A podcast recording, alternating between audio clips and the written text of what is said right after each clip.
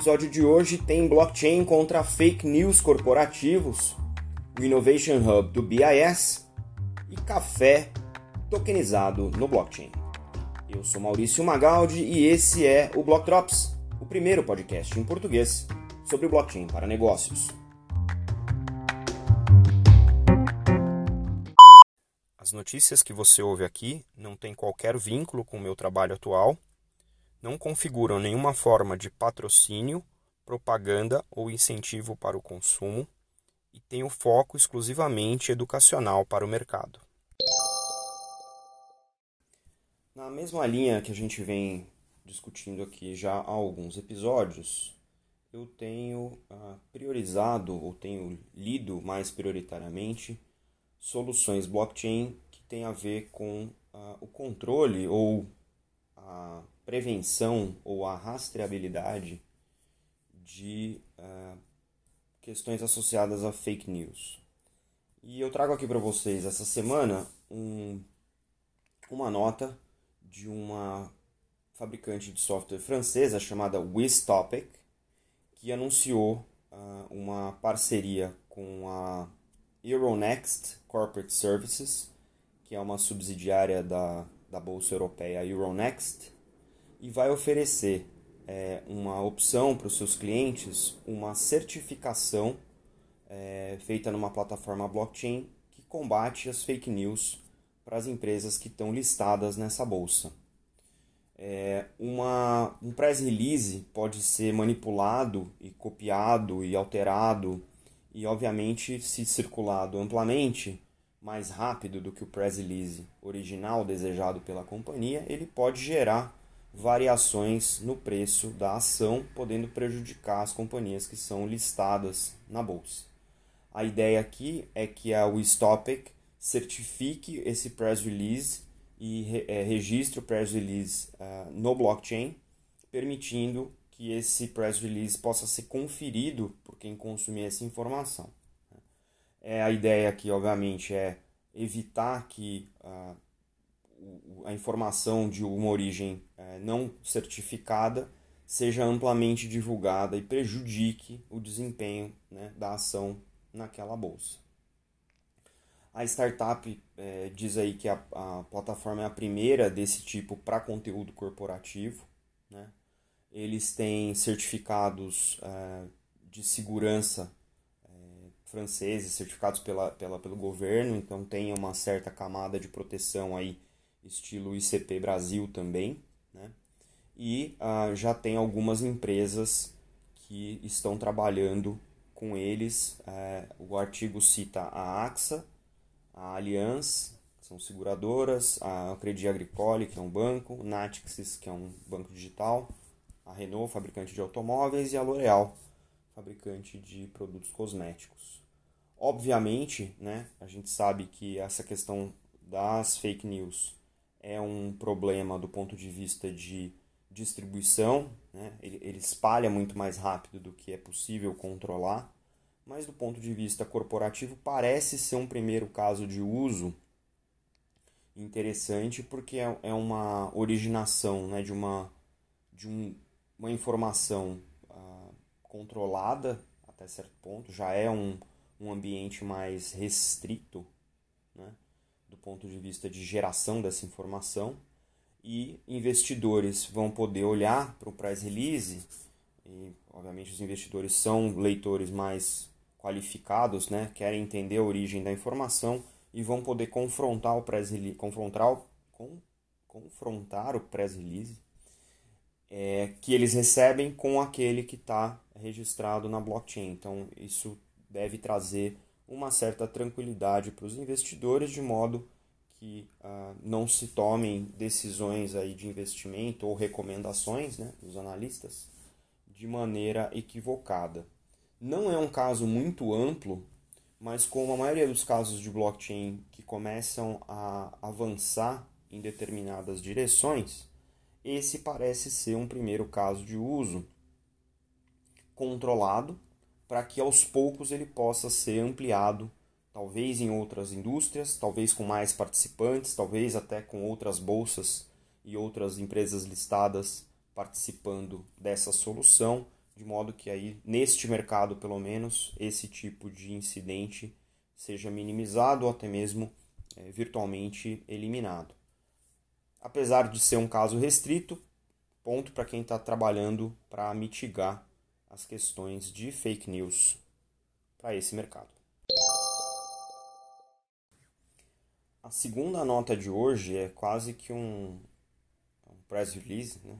remetendo à nossa primeira nota, mas é um anúncio do Bank for International Settlement sobre o seu uh, Innovation Hub, né? laboratório de inovação, que anunciou essa semana um roadmap, ou seja, um roteiro de trabalho com os bancos centrais, que inclui é, a, a, projetos de emissão de diferentes tipos de CBDCs, as Central Bank Digital Currencies, utilizando a Distributed Ledger Technologies, né, as DLTs, as variações aí de tecnologias uh, blockchain. Também é, para é, os, os, chamados aí é, green bonds, né, de, de sustentabilidade. Tem quatro projetos que são é, relacionados a CBDCs, eu vou focar nesses é, por hoje e depois a gente traz um pouquinho mais de informação sobre os demais. O primeiro projeto chama Projeto Elvitia, ou Elvetia, e vai ser uh, um projeto capitaneado pelo Banco Central da Suíça e uma empresa de infraestrutura chamada SIX, SIX. E a ideia aqui é demonstrar a viabilidade funcional e a robustez legal, né, jurídica, de uh, fazer a liquidação de ativos tokenizados com uma CBDC. E através da conexão entre o blockchain e os sistemas de pagamento eh, tradicionais, fazer um piloto desse tipo eh, num, num setup que eles estão chamando de Near Live. Então isso parece ser interessante. Esse projeto já está em andamento e agora passa a fazer parte aqui do Hub. O próximo é a plataforma para liquidação de pagamentos é, internacionais utilizando várias CBDCs. Esse é um caso de uso que a gente já ventilou aqui no podcast. E a ideia aqui é explorar justamente esse funcionamento no qual os bancos centrais vão poder emitir múltiplas CBDCs e os bancos regulados e os serviços de pagamento vão poder usar essa plataforma como uma plataforma comum, permitindo compra, troca, transação e até a, a, o saque né, dessas diferentes é, moedas digitais de bancos centrais. Esse projeto vai ser lançado ainda. Tem um, um próximo projeto que eles chamam de Multiple CBDC Bridge. Aqui a ideia é pegar um projeto da está acontecendo na, na Autoridade Monetária de Hong Kong e o, e o Banco da Tailândia, o Banco Central da Tailândia, que aí é justamente a transferência de fundos e pagamentos, chamam de atomic payments, são micropagamentos, é, para liquidar essas transações em moeda estrangeira. O projeto aqui está buscando é, criar esse corredor, essa rede de corredores, para fazer a facilitação desses pagamentos uh, cross-border né, entre os bancos centrais. Já está em andamento também dentro do, do Innovation Hub. E o, o, último de CBDC que eles trazem aqui é o CBDC do varejo, né, da, da do, do, uso comum do dinheiro digital. E aqui é um estudo é, para entender os benefícios e os desafios das arquiteturas de distribuição de moeda digital no varejo através dos bancos comerciais, através dos serviços de pagamento. E aqui é um projeto de investigação para dois modelos. Né? Um é o que eles chamam de Hybrid CBDC e o outro é o que eles chamam de Private CBDC. São dois desenhos. É, no link da Ledger Insights tem os desenhos para vocês darem uma olhada, mas a ideia aqui do híbrido é que você tenha o Banco Central e uma camada de distribuição desse desse CBDC através dos bancos comerciais, por isso que é híbrido, né? tem um banco central e tem os bancos uh, comerciais, e tem uh, o que eles chamam de private CBDC, que é a emissão através de Banco Central diretamente. Muito interessante esse progresso dessa discussão, a gente vem trazendo constantemente as notícias de CBDC. É interessante para a gente que tem um Banco Central brasileiro interessado em lançar isso e, obviamente, eh, vamos ficar de olho aqui nesse tipo de notícia para vocês. E a última nota de hoje é uma nota brasileira sobre a Minasul, que é uma cooperativa de produtores de café em Minas Gerais, que está lançando a sua criptomoeda. A ideia aqui é que essa criptomoeda ela seja lastreada pelo depósito de sacas de café nas cooperativas, eh, na, nos depósitos da cooperativa, da Minas Sul, e esse lastro permite a emissão dessa moeda digital, dessa criptomoeda, e essa moeda pode ser utilizada em compras nas lojas uh, da cooperativa. Na sequência, a Minasul ambiciona também é, negociar essa moeda em bolsa, listar ela nas exchanges e, obviamente, para facilitar todo o processo de é, produção do café, também permitir o rastreamento do café em blockchain. A gente já discutiu aqui inúmeros casos de blockchain aplicado à rastreabilidade dos mais variados tipos. O café é um deles. A ideia aqui é rastrear o café do campo até a moeda, conforme diz aí o diretor da Minasul, o Luiz Henrique Albinati. A primeira fase do projeto começou em setembro de 2020 né, e no teste aí cada quilo de café, do café verde, vale o que eles chamaram aí de Coffee Coin. Né. O valor dessa moeda tem paridade com o preço da saca de café na Bolsa de Nova York, ou seja, ela não é uma stablecoin, ela está vinculada a um ativo que varia em relação ao valor em moeda é, transacionada? E uh, também obedece à padronização uh, dos uh, tipos de café. Então, para vocês terem um exemplo, no dia 20 de janeiro, o contrato futuro de café para março de 21 fechou em uh, 881 reais uma saca com 80 quilos, que é o padrão para essa indústria. Né? Eles estão uh, usando uh, uma, uma blockchain implementada pela Microsoft, pela, pela consultoria i9, i minúsculo 9, é, então já é um teste aí é, em andamento. Esse tipo de fenômeno é, de commodities transacionadas é, tokenizadas vai ficar cada vez mais é, forte. Né?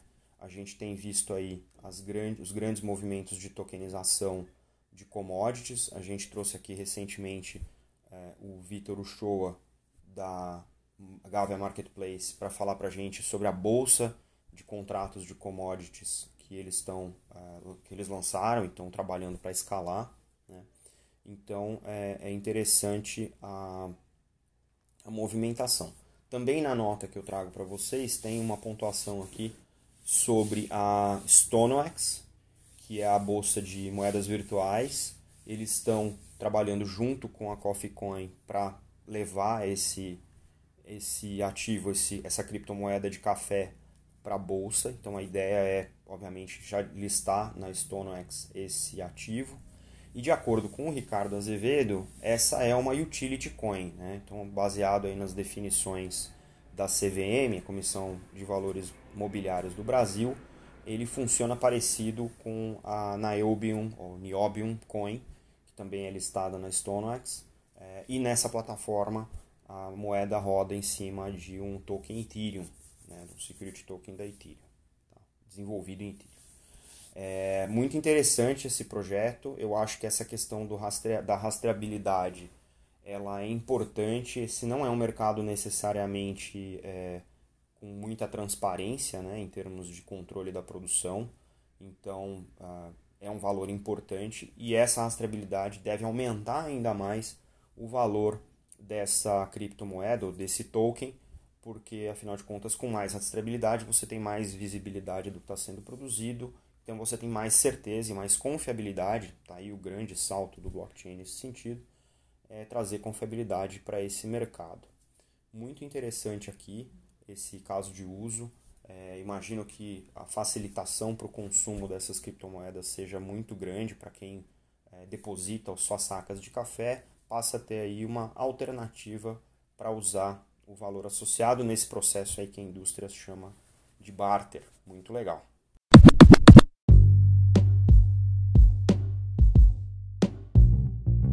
Você pode ouvir o Block Drops Podcast nas plataformas Numis, Google Podcasts, Apple Podcast, Spotify e Anchor FM. Entre em contato conosco através do e-mail blockdropspodcast.gmail.com, no Instagram Block Drops Podcast e no Twitter Block Drops Pod.